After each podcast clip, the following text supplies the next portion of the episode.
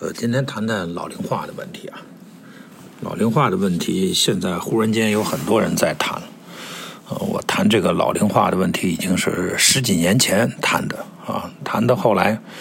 我发现没什么人关心这个问题啊，政策面不关注啊，我也没有什么好办法啊。那么现在看的话呢，这个大家从身边的感知上也已经知道啊，中国的这个老龄化。啊，已经是无可避免的现实了啊！因此，有越来越多的人，呃，就来关注啊，谈论啊这个老龄化的问题啊。啊，但这样一来的话呢，啊，就导致各种奇谈怪论啊，各种啊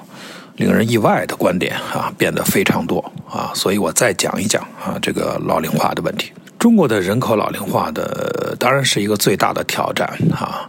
但这个挑战呢，现在已经不是啊人口的数量和经济的问题了啊，而是主要是困于养老金的发放问题啊。从今年一月开始啊，实施养老保险的全国统筹的制度啊，这实际上是一种均摊啊。实施后啊，将在全国的范围内呢。对地区的这个养老保险进行调剂发放啊，这个以便保障啊养老金能够按时支出啊，这是这种做法是因为很多地方啊已经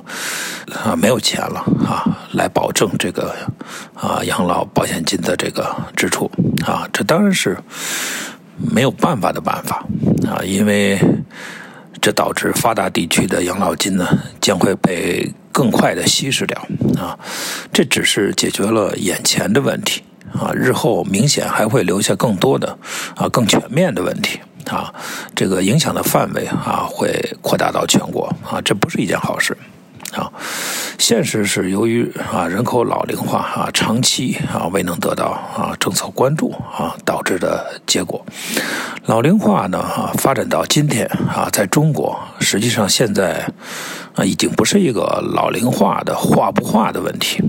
啊，不是一个化不化的问题啊，而是一场啊老龄灾难，啊，一场全球罕见的，呃，因为养不起而形成的啊老龄灾难，啊，这场啊灾难，我觉得会有三种啊可怕的结果，啊，第一啊就是八零后啊到一定时间之后啊。啊，拿不到养老金的可能啊，有这种可能啊。第二呢是人口大省啊，中国也有一些是人口大省啊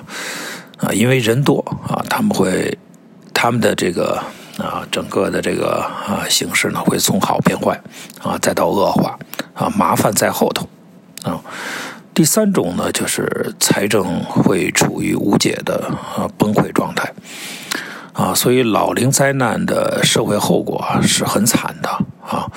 啊，现在发展到今天啊，根本已经不是啊像社会讨论的那样什么老龄化化不化的问题啊，这个实际上已经是一场老龄灾难啊！啊，不要再搞错啊这个形势